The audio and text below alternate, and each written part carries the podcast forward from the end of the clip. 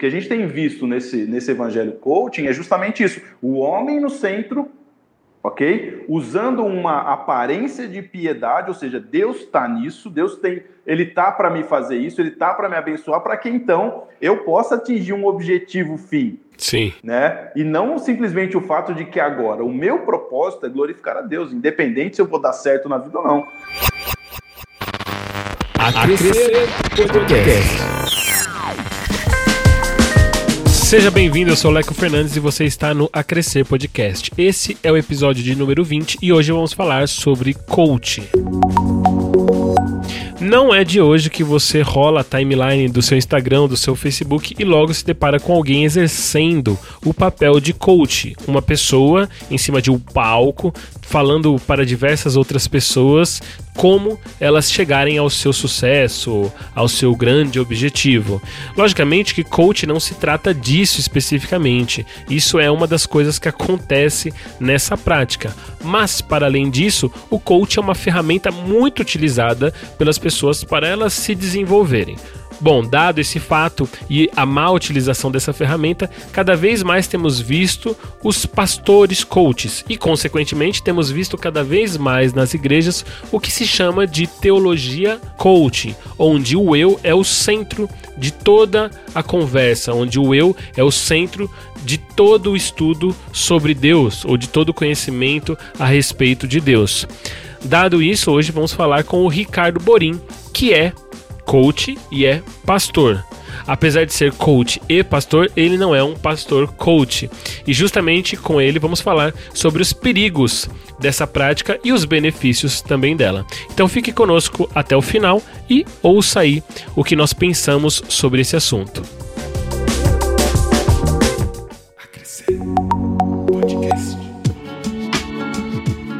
Bom, muito bem. Já de um tempo para cá a gente tem ouvido falar muito sobre coach, né? A gente tem visto muitas pessoas exercendo a função de coach. Apesar de coaching ser um termo já muito antigo, de 1830, quando essa palavra, essa palavra foi atribuída a um tutor que orientava ali, né, os seus alunos e tal. E depois ela foi passada para o mundo do esporte.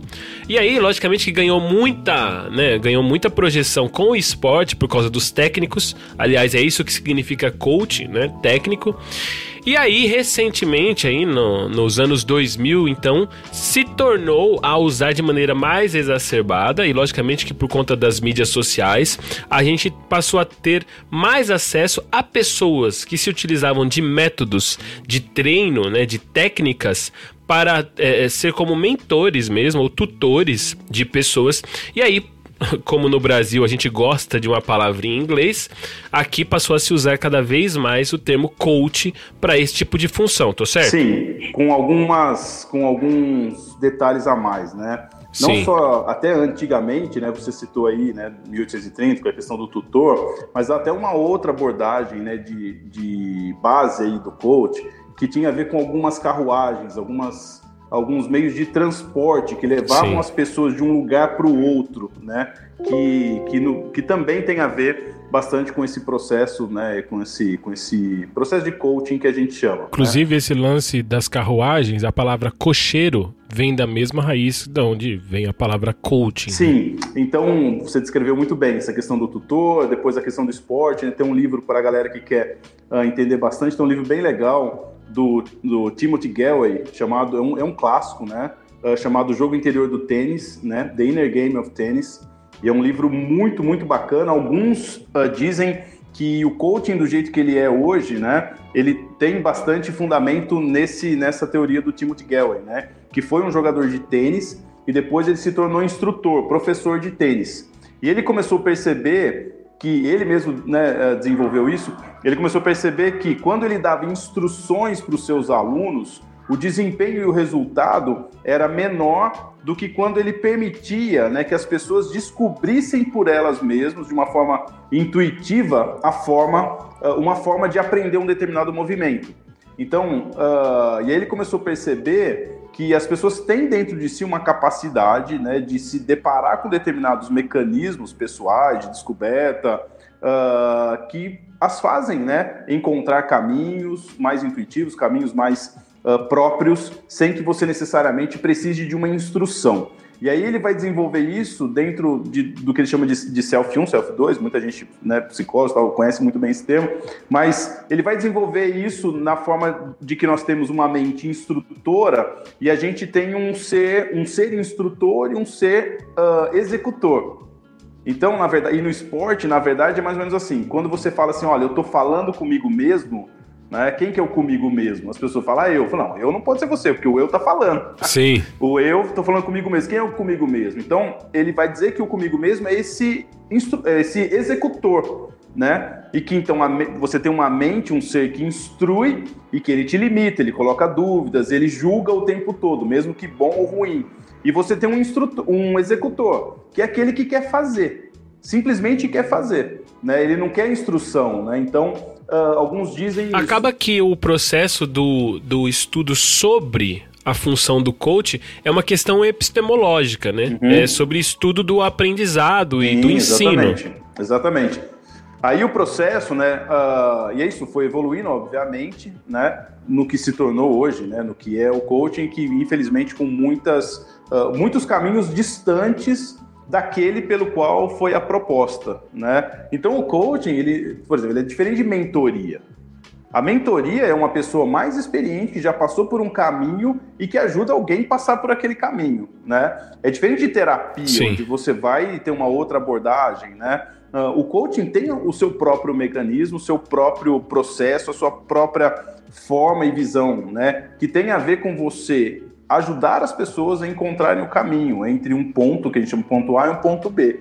Né? Então, assim, o papel do coach não é mostrar ou falar qual deve ser o ponto B, mas é ajudar as pessoas nesse trajeto. Como que elas podem fazer boas reflexões, como é que elas podem fazer boas perguntas. Né? Eu, por exemplo, sempre falo para os meus atletas ou para os meus clientes quando atuo com coach. Eu não tenho as respostas, eu só tenho as perguntas. Né? O coach ele tem as boas perguntas. Quem deve encontrar as respostas, as melhores respostas, são né, os clientes, no caso os atletas tal. Então o coach é essa pessoa que uh, acaba tendo uma dinâmica de trabalho né, e usa o coaching como ferramenta, Leco. Isso que é uma coisa importante, entendeu? Só que o que, que se tornou o coach? Primeiro, ele se tornou uma coisa assim, uh, pejorativa. E eu não critico e não julgo, porque realmente muitas pessoas, né? Uh, você vê coach de tudo hoje, então assim, acabou se perdendo, como muitas profissões, como muitas uh, funções, sei lá, né? acabam acaba acontecendo isso. Então ele acabou se tornando muito pejorativo, de pessoas despreparadas, de pessoas. As escolas de coaching têm um pouco de culpa nisso também, né? No sentido daquilo que elas oferecem, daquilo que elas. Elas querem vender, né? Elas querem vender, óbvio. Uma instituição não quer vender, ela não está preocupada se você vai trabalhar bem. Deveria, né? Mas você Sim. paga 5, 6 mil num processo de coaching, coloca 200 pessoas numa sala, por final de semana você vê se realmente vale a pena você ficar preocupado se as pessoas vão trabalhar bem ou não, se, né? Então, sim é uma crítica naquilo que as escolas prometem e tal. O, o, que, eu, o que eu sinto também, essa questão do coach ter ter recebido essa carga pejorativa, eu acredito que também se dá muito às mídias sociais. Porque assim, a função do coach, e aí pegando logicamente que até essa origem aí, né, etimológica e essa origem da palavra, uhum. que é das carruagens e uhum. tal, é, justamente o que você disse é o fato. O coach, ele treina a pessoa para ela sair do ponto A e para o ponto B. Isso, no aspecto do esporte, por exemplo, é algo muito visível não é? E justamente porque então eu acredito que vem essa questão pejorativa para os coaches. Porque o coach só faz sentido no sucesso daquele a quem ele treina. Vamos colocar assim, assim né? Uhum. É, é, não faz sentido, mas ele ganha valor à medida que você vê o resultado daquilo que ele fez. Uhum. Falando do aspecto ferramental, né? O Sim. aspecto funcional. Uhum. Isso, aspecto aplicativo, funcional uhum. da coisa. Com as mídias sociais, se possibilitou as pessoas falarem de um processo e falarem de uma ferramenta das quais elas não podiam provar os seus resultados. Então, tanto que não é difícil a gente falar assim, ah, coach é um cara, é, é uma das questões pejorativas que se tem, né? A coach é um cara que não conseguiu e está ensinando outros a conseguir. Sim. Uhum. Mas percebe que isso é uma carga não só pejorativa, mas também de total desconhecimento uhum. né, do que é a função, do que é a ferramenta. Sim, exatamente. Exato. Para mim, o que está por trás disso, né? E aí a gente começa a entrar até um pouquinho no, no, que é o nosso assunto mesmo, tem a ver com uma crença e com, com uma, uma abordagem de interpretação do que o mundo entende que deve ser buscado, atingido o tempo todo. Então, assim, quando você, por exemplo, quando você pega, uh, por exemplo, o coach, ele pode ajudar uma pessoa, por exemplo, que ela está com questões objetivas, né, como perder peso, por exemplo, ou como ter um pouco mais de disciplina, fazendo boas reflexões, levando a pessoa a descobrir algumas coisas que para ela são importantes, né? Nesse processo de coaching a gente faz muito isso, né? Tá bom, entender por que, que você quer fazer isso, você já entendeu uh, que isso é um processo que na sua mente deve levar algumas perguntas. Só que o que aconteceu, né? A, a principal questão pejorativa é de que o coach é alguém que simplesmente leva... Entre aspas, né? né? Tenta levar as pessoas ao sucesso. Sim. Entendeu? E um sucesso dentro daqui da perspectiva que é né, a, a cosmovisão do mundo. Em termos de, de sucesso no sentido de dinheiro, de trabalho, de status, de fama e tudo mais. E isso trouxe realmente um. Por exemplo, eu sempre digo, eu trabalho, você sabe, 95% que eu trabalho hoje são com atletas, né? Uh, então, assim, eu, eu, era muito comum eu ouvir por exemplo, pessoas acompanharem os meus atletas, porque eu divulgo, divulgo nas minhas redes sociais e tal. Um atleta meu perdeu uma luta, perdeu uma vaga, jogar mal um jogo, as pessoas falam assim: tá vendo? Olha lá, o trabalho, né? Olha aí, seu atleta perdeu, né? Sim, mas o meu papel não é fazer meu atleta ganhar uma luta, ganhar um jogo, ganhar uma medalha. Entendeu? Mas para você ver como que a crença, a cosmovisão das coisas, ela só tá baseada em resultado, em sucesso. E aí, é óbvio, você pega um monte de gente, né, que realmente uh, não, não, não construiu nada em relação à sua vida tentando ensinar os outros. Só que isso também acaba sendo, muitas vezes, não estou dizendo todas, mas muitas vezes leviano. Certo? Muitas vezes leviano, porque uh, se eu entendo bem de algumas ferramentas eu tenho diante de mim algumas possibilidades de ajudar alguém, por que, que eu realmente preciso? Eu não sou mentor, eu sou coach, eu sou alguém que aplica uma ferramenta que pode ser útil para a pessoa. Um mentor, não. Se eu me posicionar como um mentor, eu estou me posicionando exatamente como alguém que já passou por determinado caminho, preciso daquela experiência para conduzir alguém para um caminho que eu já passei. E se eu não passei, eu Sim. não posso ser mentor. Entendeu? Agora, o coach é uma ferramenta, né? É uma ferramenta. Então, sim, eu não sou uh, marceneiro, então por isso eu não posso usar um martelo, não posso usar um. Um, um entendeu? Para fazer uma coisa, uma pregar alguma coisa numa madeira. Não, ela é uma ferramenta, né? Se vai me ser útil e me ajudar de alguma maneira. Só que, infelizmente, o coaching ele não é visto dessa maneira. E muito também por causa da, dos próprios coaches e tudo mais, né?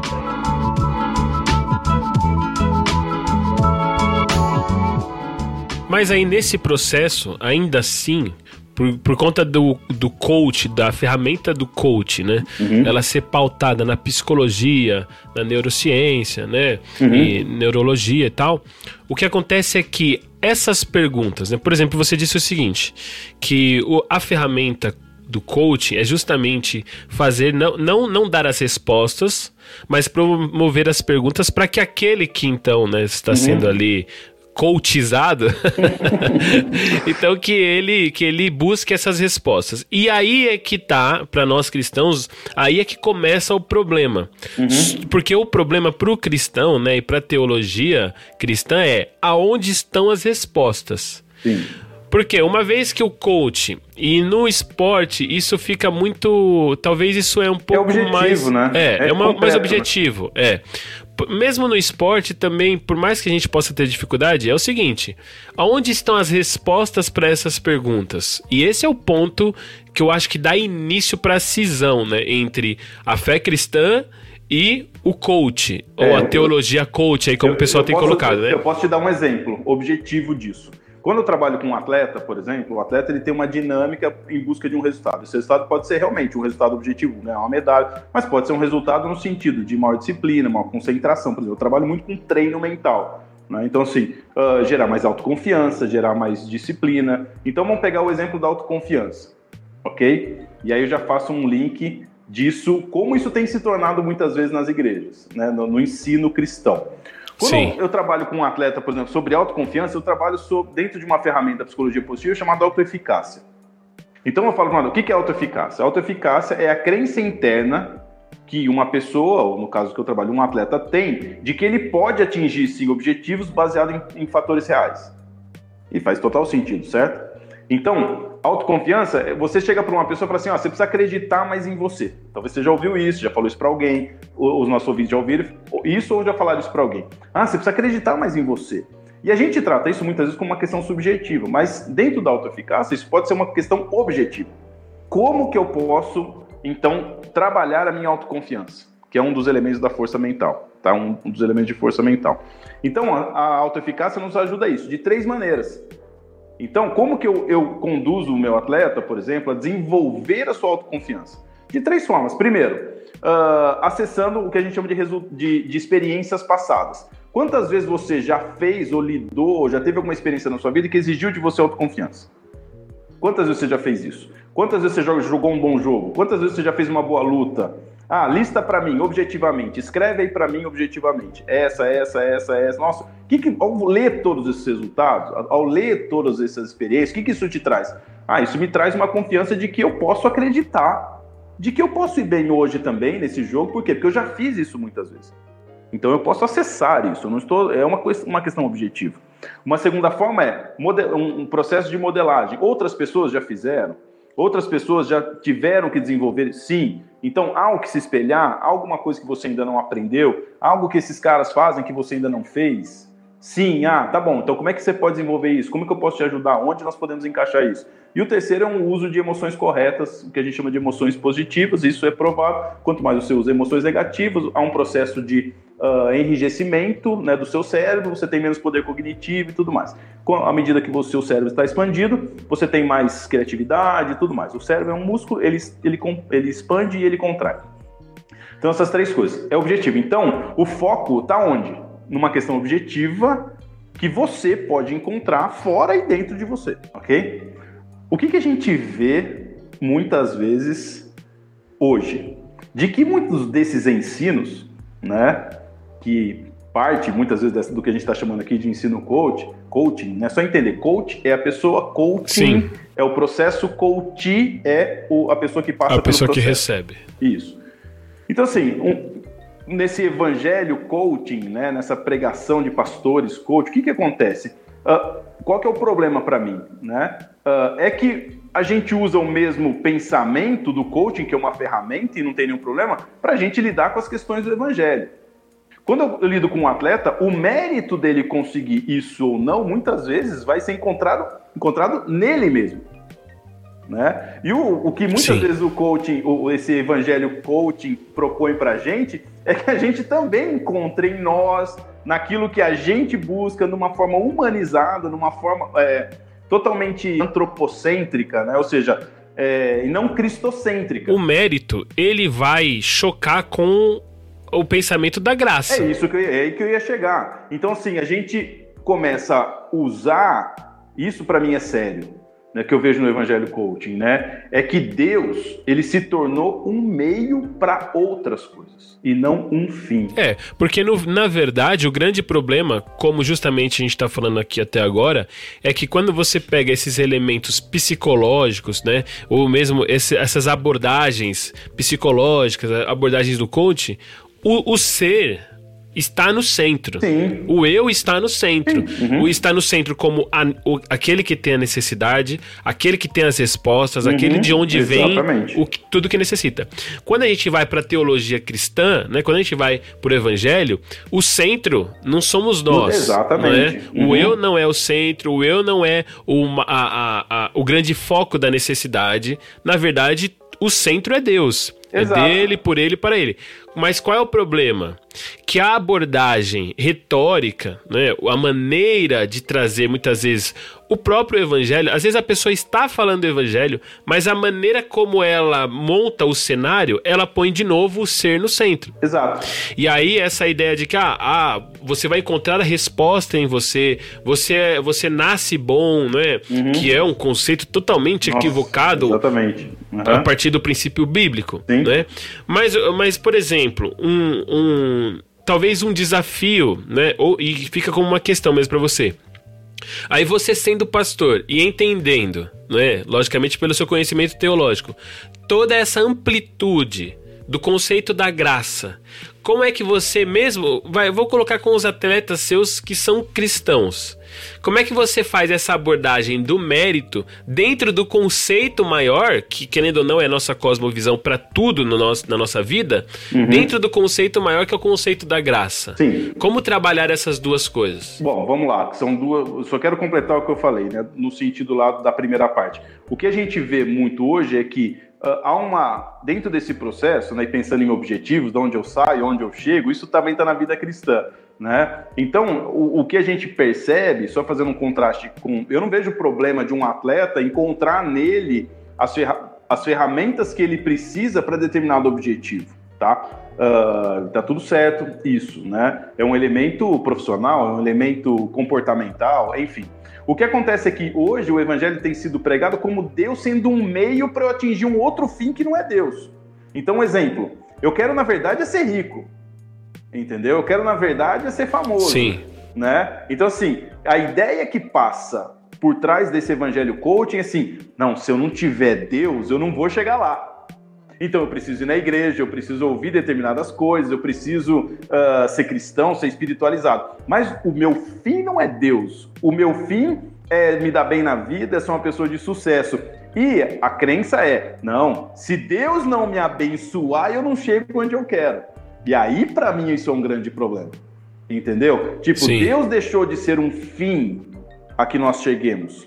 E ele passa a ser um meio para a gente conquistar outras coisas. E é, isso é claro nas mensagens coaching que a gente vê por aí, né? A gente precisa de Deus e Deus precisa abençoar a nossa vida para que a gente chegue em outros fins. Isso para mim é muito sério, é muito sério. E agora respondendo então sua pergunta, né? Uh, eu tenho atletas cristãos e tenho atletas que não são cristãos, né? Uh, então, com os atletas cristãos, né? Uh, eu, uma coisa que eu sempre abordo é o seguinte: isso ajuda, né? Uh, ajuda nesse processo reflexivo, porque é, essa é uma questão, né? Uh, as coisas do espírito se discernem espiritualmente. Então, se algumas questões passam por elementos onde o Espírito Santo pode me ajudar, né? Eles, eles necessariamente precisam ser considerados. Né? A vida do cristão ela deixa de ser profissional, espiritual, ele passa a ser uma vida espiritual, porque o Espírito habita. Então, no fundo, todas Sim. as nossas coisas são espirituais. Né? Então, ah, em atletas cristãos, por exemplo, que e eu tenho poder, não vou citar nomes aqui, obviamente, mas assim, eu tenho atletas que passam por uh, momentos difíceis, por exemplo, né? Uh, na carreira ou não estão jogando, aquilo está gerando uma insatisfação ou que pedem uh, e aquilo traz uma certa frustração, só para dar um exemplo, tá? Uh, para as pessoas entenderem objetivamente isso.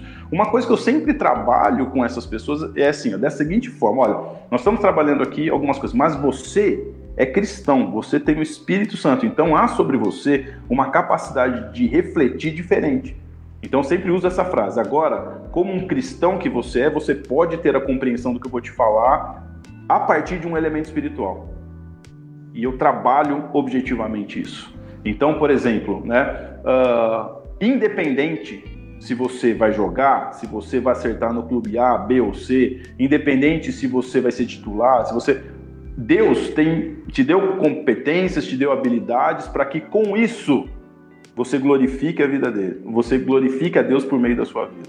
Jogando futebol, sendo um atleta, sim. Então, qual é a forma? De novo, uma boa pergunta, né? De um bom coach, sim. eu me considero. Então, qual é a forma que mesmo diante de adversidades que a Bíblia fala que a gente vai passar, adversidades está muito no conceito do que a gente acredita que seja essa adversidade, por isso não dá para gente julgar, ah, fulano sofre menos, mas tem a ver com a pessoa forma como ela enxerga aquele momento difícil. Então, assim, mesmo na adversidade, uh, qual é a forma que você, como um filho de Deus que recebeu um talento para jogar futebol, para ser um esportista, pode glorificar a vida dele, independente se as coisas na sua vida estão dando certo ou não? Então, essa é uma das formas, porque senão eu vou dizer assim, não, Deus tem o melhor para sua vida. E vou fazer a mesma coisa que o Evangelho Coaching diz. Que se ele tiver, então, uh, buscando as coisas certas, tudo mais, Deus vai abençoá-lo para que ele chegue e ser bem sucedido. E eu sempre falo, Deus não está preocupado se você vai ser o artilheiro, se você vai ser o melhor jogador do campeonato, se você vai ganhar uma medalha, se você vai jogar uma Olimpíada. Deus não está preocupado. O que Deus está preocupado é se a sua vida vai né, glorificar por meio daquilo que você faz. E aí Sim. isso é uma mudança completa de eu tiro o mérito. Olha, eu estou dizendo o seguinte: o fato de você ser abençoado por Deus não está associado aos resultados que você mesmo busca comigo, até me paga para te ajudar. Mas o, o resultado do sucesso da sua vida está em que você, né, ganhando, perdendo, sendo bom ou não, o mérito não está no seu esforço, nos seus resultados, mas está naquilo que Jesus fez por você e naquilo que ele te deu. E quanto mais você entender isso, tá tudo certo. Se você for um grande atleta, tá tudo certo. Se você conseguir os objetivos que você quer e nós vamos buscar e trabalhar bastante para isso, tudo certo. Mas se eles não alcançam, se você fizer o que tem que fazer, trabalhar e de repente isso não vir, a sua vida né, uh, com Deus não é mais bem sucedida ou não por meio disso. Então, essa, para mim, isso é uma abordagem completamente diferente você dizer para as pessoas: olha, encontre dentro de você que então Deus vai te abençoar e você vai chegar nesse resultado. O meu grande problema é isso, né? Tem a ver como a gente interpreta os resultados da vida, aquilo que realmente é sucesso para gente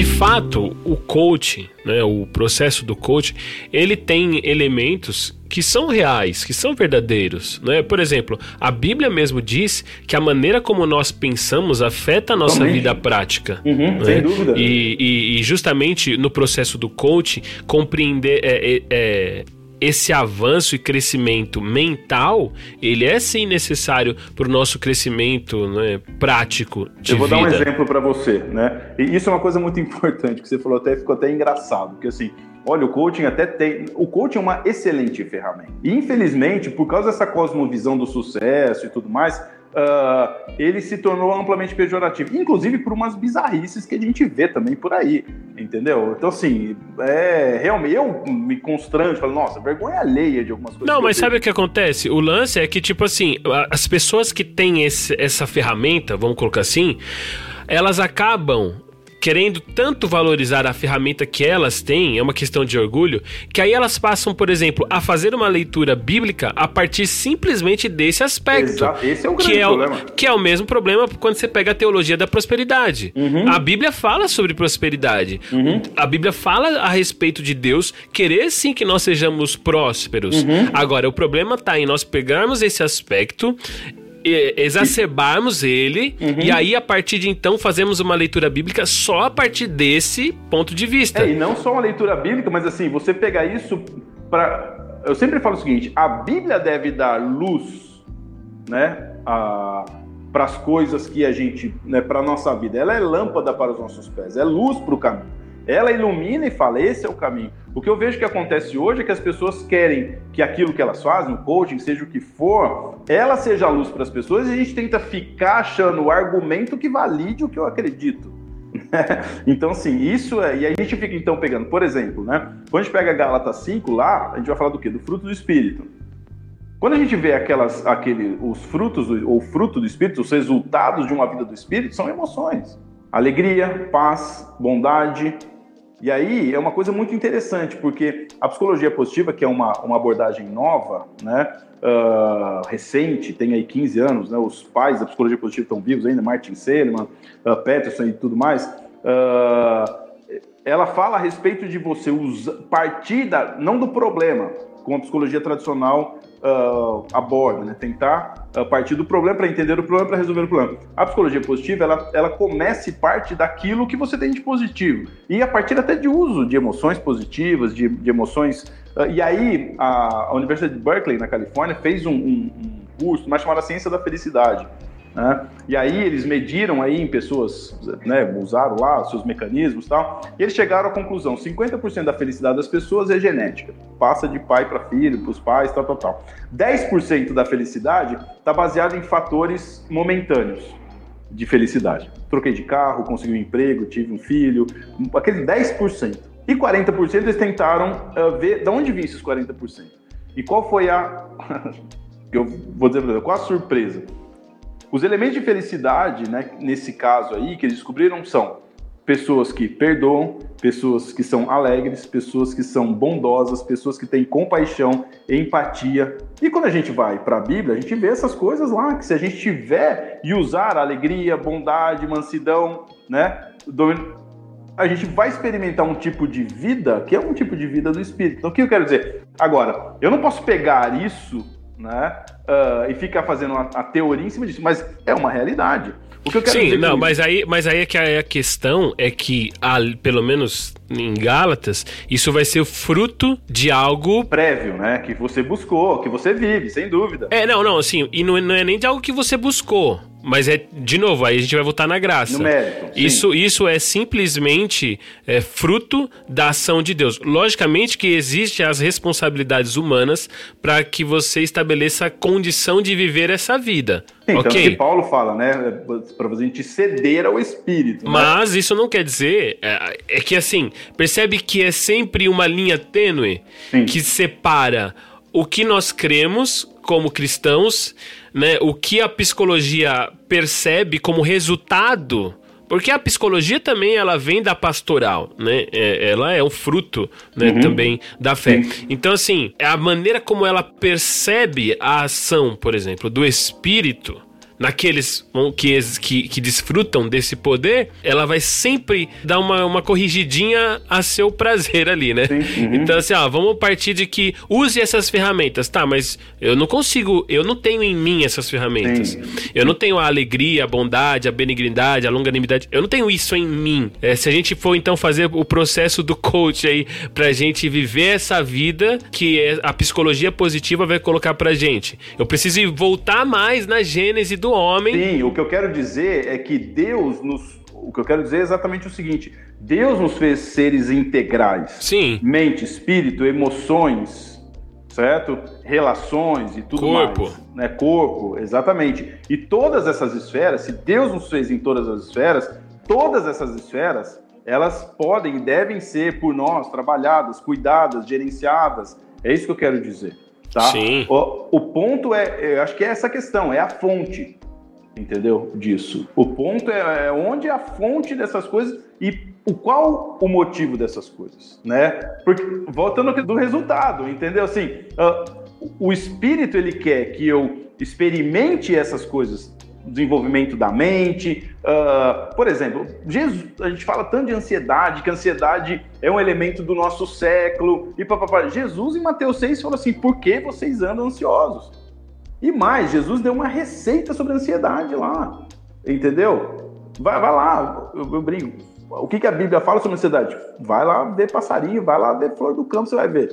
Né? E lembra do que Jesus falou para você. Então, o que eu quero dizer é que dentro dessa, dessa questão que Deus nos formou, né? dessa completude, desse todo, desse todo, né? não há problema em nós lidarmos e queremos é, sermos bons mordomos das nossas emoções, dos nossos sentimentos, da nossa mente, do desenvolvimento mental e por aí vai. Né? A questão é a fonte e o resultado que a gente espera com isso. Sim, porque justamente a gente volta naquele versículo que eu já falei, ó, é dele, por, por ele, ele, e para, para ele. ele. É uma é questão isso. de a fonte, o meio pelo e qual e o objetivo, não é? Então você entendeu a minha relação do começo? Sim. Deus se tornou o meio, né? Então assim, a gente usa essas coisas, certo? Como um meio, tá? para a gente alcançar algo que não deveria ser o fim do cristão. Sim, porque acontece o seguinte, é, aí trazendo o lance do coach, saindo da, do mundo do esporte para levar para a vida toda, né? As pessoas que usam do método para alcançar os seus objetivos. Qual que é a fonte do objetivo da pessoa. A fonte são expectativas humanas ou do nosso tempo. Enriquecer, fama, sucesso, tarará. A fonte, ou, ou, seja, a fonte é o mundo ou a fonte sou eu. A, o mundo no sentido de os valores mundanos, tá bom? Então essa é a fonte e eu tô nessa fonte também como desejo. O meio, aí pronto.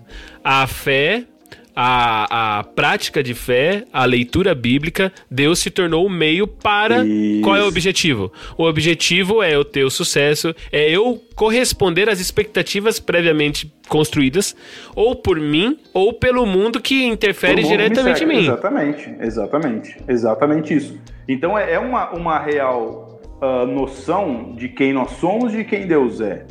né, do nosso propósito. Então, assim, uh, né, vamos lembrar, não sei se você já teve acesso, com certeza já, mas eu, quando eu era jovem, criança, eu ia, adolescente, ia na igreja, na igreja presbiteriana, a gente estudava né, o breve catecismo, né? Qual a pergunta número Sim. um do breve catecismo? Qual o fim principal do homem? O fim principal do homem é glorificar a Deus e gozá-lo para sempre. Sim. Então, assim, então se fala de propósito na vida, que você tem que encontrar o seu propósito, que você. Cristãos já encontraram o seu propósito quando eles foram redimidos. Sim. O seu propósito, antes você era morto, mas você foi redimido para uma nova vida. Então, o seu propósito na vida é glorificar a Deus. Então, ou seja, se você vai ser um atleta, se você vai ser um professor, se você vai ser um pastor, se você vai ser o que for, aquilo que você fizer, tá, tem como objetivo de vida glorificar a Deus. Sim. E não tem como objetivo de vida alcançar resultados que o mundo propõe para você, para que então você faça essa interpretação se você é abençoado por Deus ou não. E esse é o meu problema com esse evangelho coaching. É que Sim. há um, um sofisma, né, essa é a verdade, né, por trás disso, há um pensamento primeiro, de que nós somos bons, de que nós merecemos, né? E o que me preocupa, uh, lá, né, Timóteo tem um, é, Paulo escreve a Timóteo tem um, ele fala de um termo lá que a gente tem que tomar cuidado com essa coisa que tem aparência de piedade. Exato. Mas que nega de fato o poder. E para mim, é um pouco isso que tem o Evangelho Coach. Ele tem uma, uma casca que faz as pessoas assim, falam, não, Deus está nisso.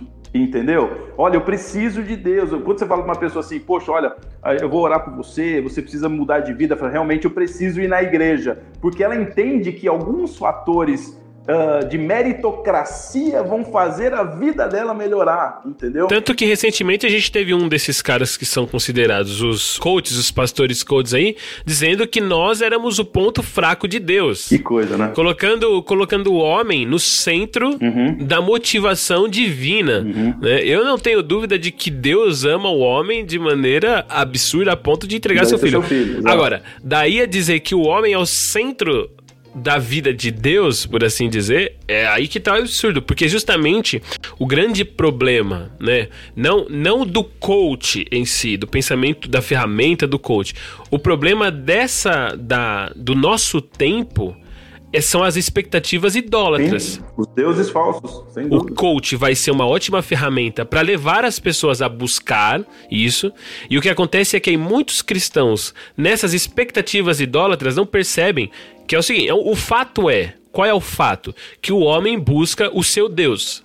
Agora, se o seu Deus é você mesmo, é isso que você vai buscar, seja por que meio for. É, essa é a confusão né? É, colocar né, os deuses, né, derrubar os deuses falsos e colocar o Deus no lugar correto, o único Deus vivo e verdadeiro no lugar correto. Né? Sim. Quando, então, assim, a, não há nenhum problema a gente usar uma ferramenta coaching para qualquer aspecto da vida que vá nos, a, nos auxiliar a buscar determinados objetivos. O qual não há nenhum verdadeiro problema nisso. A Bíblia diz: o coração do homem pode fazer planos. A resposta é ser mas ele pode fazer planos. Deve planejar, deve fazer uma boa gestão da sua vida, das suas emoções. Isso, né? Uh, não há nenhum problema mesmo. Inclusive em questões objetivas, de resultado, de profissional, trabalho, e tudo mais. A grande questão dessa confusão é onde está o homem, qual é a fonte dele, qual o resultado, o objetivo onde ele quer chegar. Né? E o que a gente tem visto nesse, nesse evangelho coaching é justamente isso: o homem no centro, ok? Usando uma aparência de piedade, ou seja, Deus está nisso, Deus tem, Ele tá para me fazer isso, Ele tá para me abençoar, para que então eu possa atingir um objetivo fim. Sim. Né? E não simplesmente o fato de que agora o meu propósito é glorificar a Deus, independente se eu vou dar certo na vida ou não. Né? E é óbvio que não há nenhum problema a gente querer dar certo na vida, mas a gente é muito, a questão é que a gente é muito influenciado pelo pensamento secular. E Paulo fala pra gente né, renovar a nossa mente, mudar a nossa forma de pensar. Porque, de novo, o problema tá na linha tênue. Não tem problema você querer ser é, bem sucedido na vida. A grande questão é o que é ser bem sucedido. Exato. Porque Exatamente. pro cristão, o ser bem sucedido não tem nada, nada a ver com o que o mundo prega. Porque o nosso, por exemplo, o nosso Senhor, né? O Cristo do cristão, a vida dele terminou na cruz. É. A vida, né? Terrena dele terminou na cruz, sem ninguém. No, do ponto de vista humano, Jesus foi um cara totalmente fracassado, né? Sim. Essa é a verdade, né? Sim. Então, assim, um cara que não tinha casa, um cara que não tinha onde dormir, um cara que, que morreu numa cruz como um, como um, né, como um ladrão, como um, um malfeitor, né? Os amigos... É tudo pobre, os amigos, que... entendeu? Tudo gente que, assim, que combateu uh, a religião. Meu, Jesus não, não tá dentro de uma esfera que hoje a gente poderia considerar como alguém bem sucedido. Literalmente, ele, literalmente ele não tinha onde cair morto, porque ele teve que pegar emprestado não é? o sepulcro. Então, assim, a, essa é a grande pergunta. O que, que é sucesso para um cristão? Né? A questão é que é o seguinte: se a fonte for correta e o objetivo fim for correto, o que está no meio não importa. É, a gente vai perceber isso, né? Ou seja, se a fonte daquilo que eu busco ela é correta e Deus estiver em primeiro lugar, né? Tudo que eu fizer aqui no meio, ele vai, ele vai contribuir para isso. Por quê? Porque o meu fim será sempre glorificar a Deus. Então, assim, esse trabalho vai glorificar a Deus. Se eu tiver mais dinheiro, vai glorificar a Deus, porque eu quero glorificar a Deus. Se eu uh, tiver determinado status, determinado reconhecimento, isso vai glorificar a Deus? Sim. Então, realmente não há quantas pessoas, né? Nós vemos isso, quantas pessoas aí relevantes, famosas, seja o que for, como a gente queira chamar, ricas mesmo, e elas glorificam a Deus com o seu dinheiro, com a sua profissão, né, e com, com a forma como elas vivem, né? Se o, se o Deus, se Deus estiver, o oh Deus, eu digo assim, mas se, se o Deus correto estiver no lugar correto, a fonte correta estiver sendo acessada de maneira correta, nós vamos, Jesus falou, busque o reino de Deus em primeiro lugar. Então a gente vai entender que nesse meio, se eu for um professor muito bem sucedido, que ganhe muito, ou se eu for lá um simples professor que tem o seu, né, a sua carreira, tá tudo certo, eu sou um cara bem sucedido. Por quê? Porque a minha vida está glorificando a Deus e o, o sucesso de Deus é medido por quanto a gente se parece com o filho dele. Então, essa o que, me, o que me incomoda bastante nessa questão do evangelho coaching é que o Deus, né, os deuses estão fora de lugar, né? A fonte é ela é equivocada, mas tem uma casca e tem uma aparência de piedade, onde Deus está no meio para um outro fim, né? Eu acho que isso é bem problemático, bem problemático.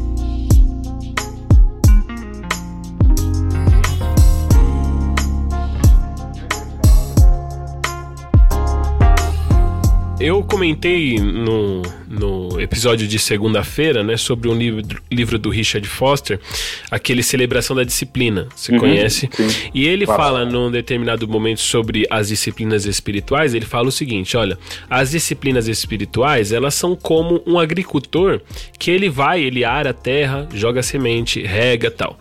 Então ele faz tudo o que ele tem que fazer para que a planta, né, para que a semente germine. Mas ele sabe que não depende de arar a terra, não depende de regar, não depende, depende da natureza. Trazendo isso para nossa experiência de fé.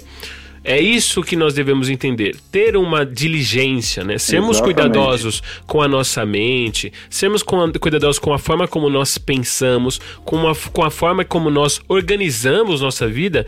Porque, uhum. assim, o pouco que eu conheço, né, que eu já li sobre o processo do coach, ele fala muito mais sobre é, uma administração da vida da pessoa, uhum. né? É, e, e, e, assim, e aí abrindo até um, um novo não, não um novo, uma nova pauta, aqui um novo momento, mas assim, o coach ele vem muito como uma resposta de uma debilidade humana Total. de perceber, de se entender nas suas debilidades né? Uma debilidade de se entender das suas debilidades e de se organizar. Sim. Então precisa de um olhar de fora para falar, ó, faz isso, isso e acessa isso, isso, isso. Isso, isso, que no fim assim, tu toda toda a área humana precisa disso. O discipulado nada mais é do, do que, que isso. isso. Exatamente, exatamente perfeito a sua colocação.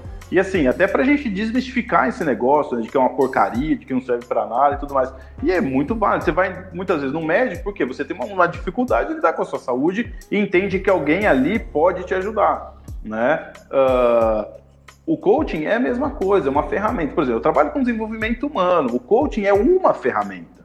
Entendeu? É uma ferramenta que está lá dentro da minha caixa de ferramentas onde é, essa questão, ah, é um objetivo, por exemplo, um atleta é diferente de trabalhar com com um empresário, que é diferente de trabalhar com um empreendedor, que é diferente de trabalhar com uma pessoa que vai lidar com relacionamentos, tem os seus nichos e tem pessoas muito boas, uh, cristãs, inclusive, que trabalham com coaching cristão. Tem um livro né, chamado Coaching Cristão uh, Básico, é bem legal esse livro. É um livro básico, assim, é interessante, lá fala bastante a respeito disso, tem, tem assim, os seus, uh, tem os seus argumentos ali, realmente claro. Então, ou seja, não tem nenhum problema. Outra coisa, quando você recebe dons, você recebe competências, você recebe habilidades, algumas inatas, outras que você teve a capacidade de desenvolver. Isso vem de Deus, isso vem de uma capacidade de Deus e com o propósito de glorificar a Ele dessa forma. Então, não há nada de errado você potencializar as habilidades que você tem, você usar as coisas que Deus te deu de uma maneira uh, maravilhosa, até que te traga, de repente, uh, reconhecimento e tudo mais, mas que não seja esse né, o objetivo. O objetivo, fim, é né, glorificar a Deus, ou seja, é devolver, né, como você diz aí em Romanos capítulo 11,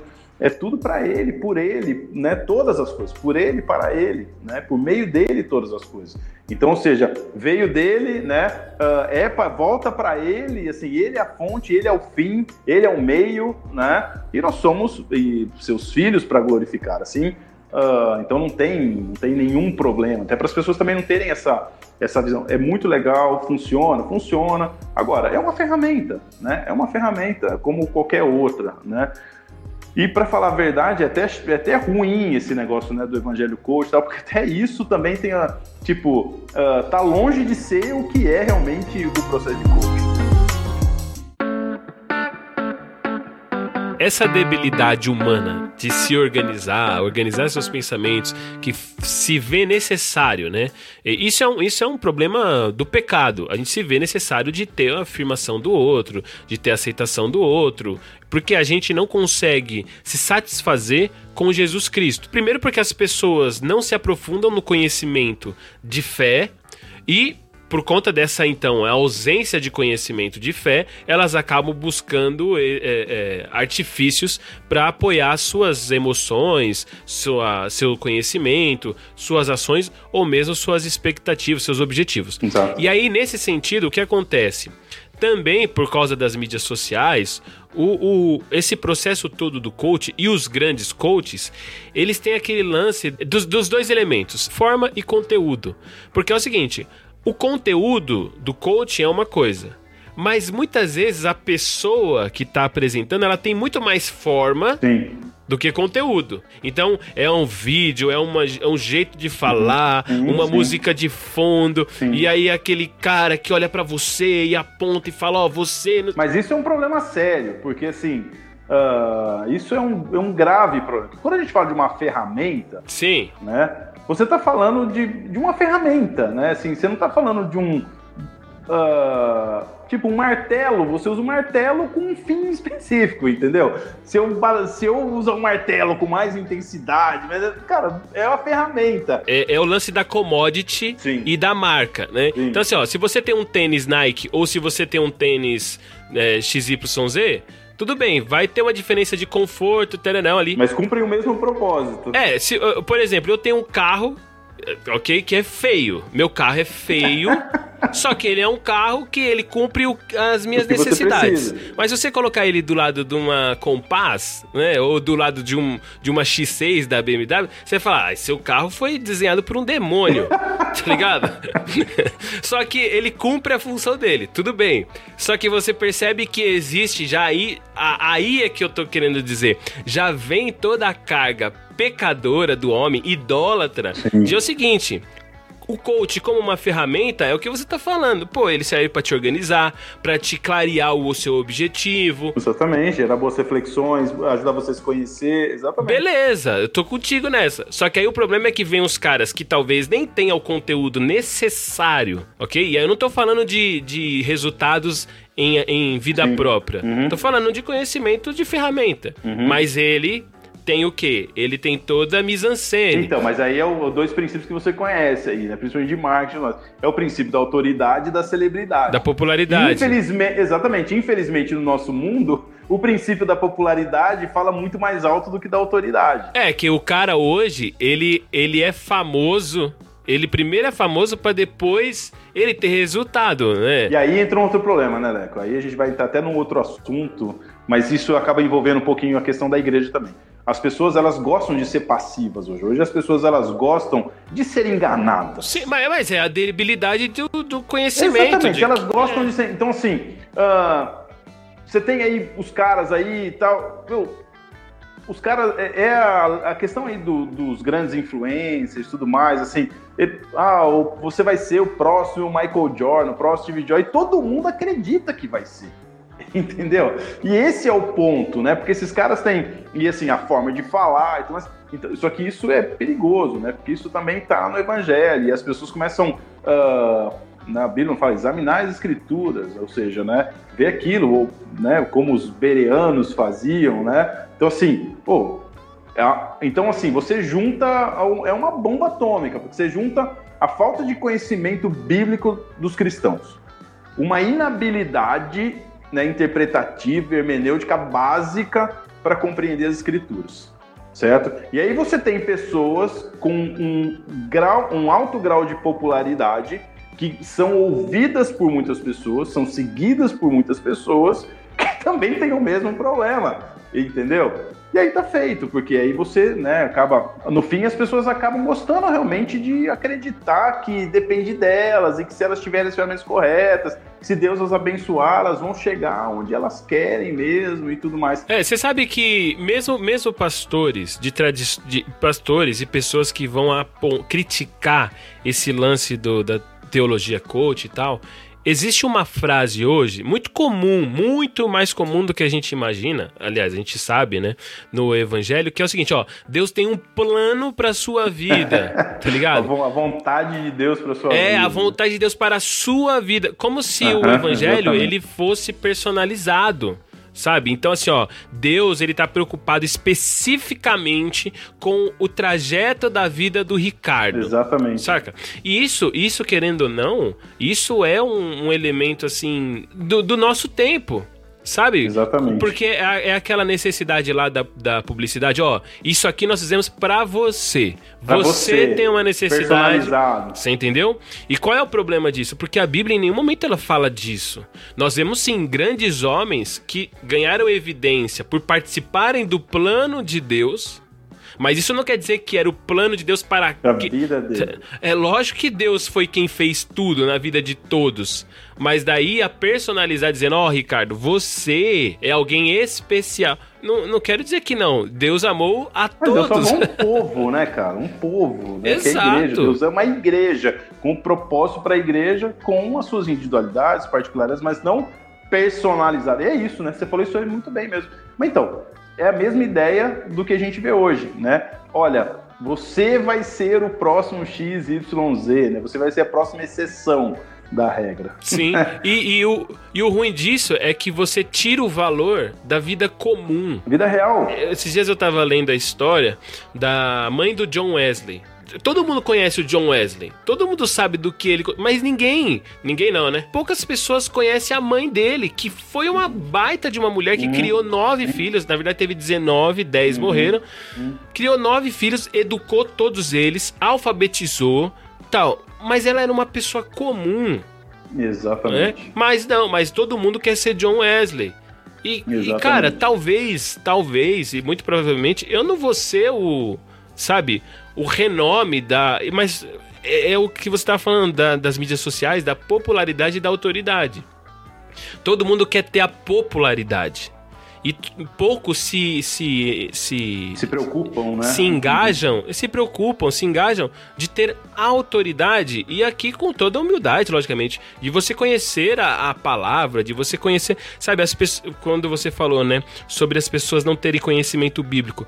As pessoas, até os cristãos, logicamente que não todos, mas uma grande parte dos cristãos conhecem a Bíblia, já, já leram muitos livros da Bíblia, uhum. só que não consegue, por exemplo, pegar as escrituras, trazer elas para os nossos dias para olhar e falar assim, peraí, como que eu vou aplicar as escrituras para minha vida nesse momento? Uhum, né? E aí não se trata de personalizar a palavra, sim, sim, mas se trata de você conseguir através das escrituras, dar uma resposta de fé para os nossos dias. Exatamente. Porque aí é por isso que muita gente cai no conto dos coaches aí que a gente tá falando, não é? Uhum. Aí, ou o cara cai de, de fazer parte dessa enganação, do me engana que eu gosto, ou então o cara cai do outro, no outro extremo, que é só bater em algo que nada mais é do que uma ferramenta. Exatamente. E aí tira todo o valor de algo que tem valor, Tem valor. tira exatamente. toda a funcionalidade de algo que tem sua funcionalidade. Por quê? Porque não soube aplicar o equilíbrio, Boa. tá ligado? Excelente. É isso mesmo.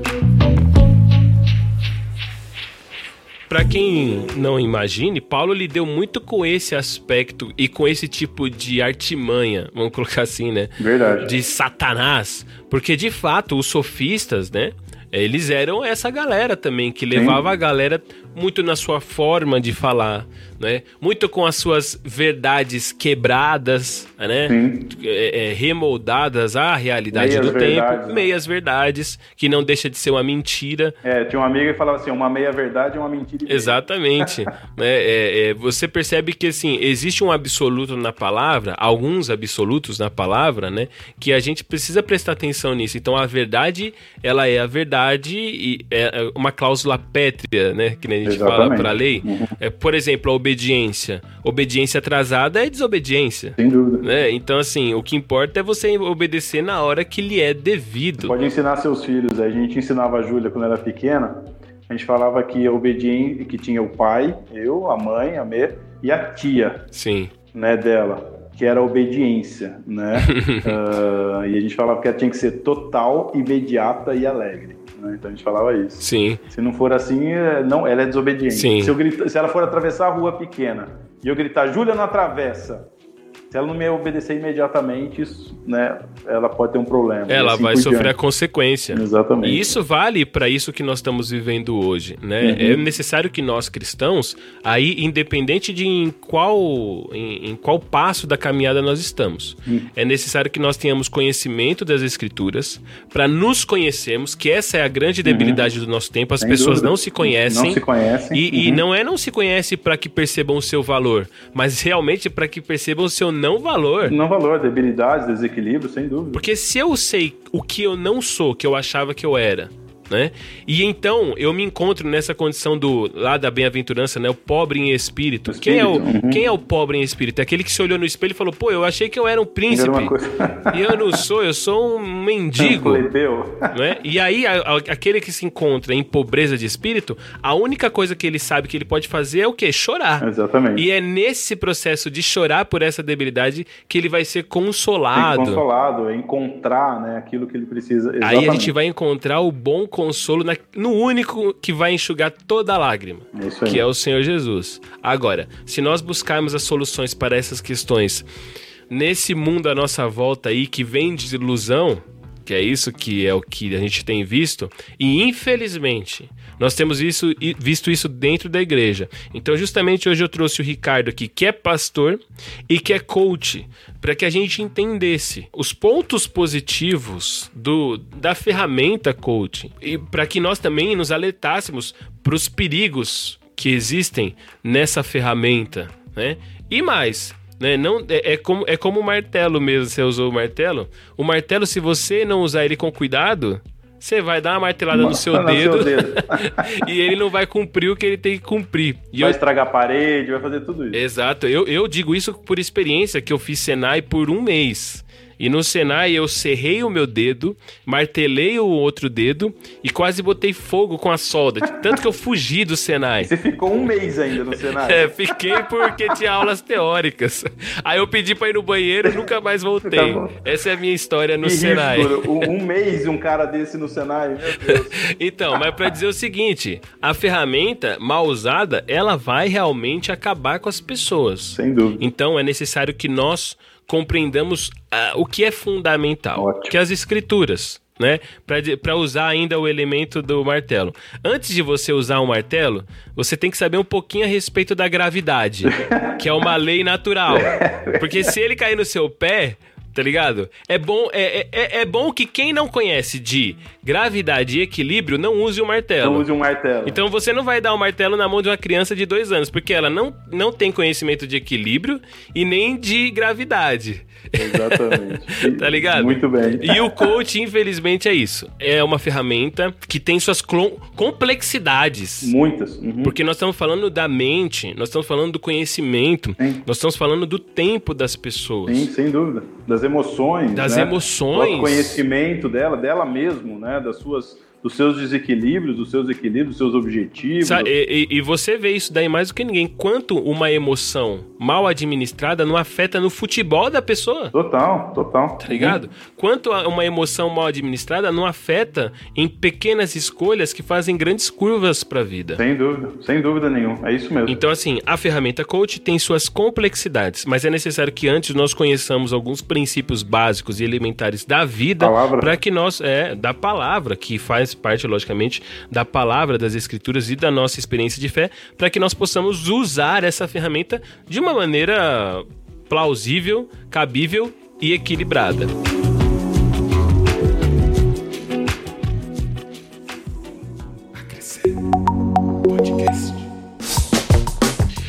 Tá, então, essa foi a nossa conversa sobre coach e a igreja, coach e a fé. De fato, o coach é uma ferramenta e é necessário que a gente entenda isso, né? E mantenha o coach como com, nos seus limites para que não invada, né, as nossas doutrinas e não acabe envenenando o, a nossa fé. Espero que você tenha curtido. Caso você também não tenha curtido, espero que da mesma maneira você nos dê um feedback. Eu sempre digo e deixo claro e lembro a você que você pode e deve participar desse podcast enviando o seu feedback para contato@acrescerpodcast.com.br ou então mandando uma mensagem de áudio para o nosso Instagram @acrescerpodcast ou para o meu Instagram pessoal @leco Ferci, Leco com K, tá bom? Leco Ferci. E também quero te lembrar que você pode colaborar com esse projeto de maneira indireta. Como você faz isso? Entra no nosso site acrescerpodcast.com.br e vai na nossa parte da nossa loja. E lá você compra um livro, adquire o seu livro e consequentemente a gente ganha uma comissão. Você vai comprar o livro, na verdade, pela Amazon. Nós só te damos o link que colabora conosco. Então você adquire um livro que vai, logicamente, ser seu, que você vai fazer um bom proveito dele, porém, indiretamente você colaborou conosco, que ganhamos uma comissão da sua compra. Então não deixe de colaborar com esse projeto, logicamente, e mais, sempre lembrando que a melhor colaboração que você pode dar para esse projeto é indicando ele para os seus amigos, indicando ele para os seus parentes ou para aqueles, as pessoas que você gosta ou para as pessoas que você não gosta. Se você não gosta desse podcast, indique para alguém que você não gosta.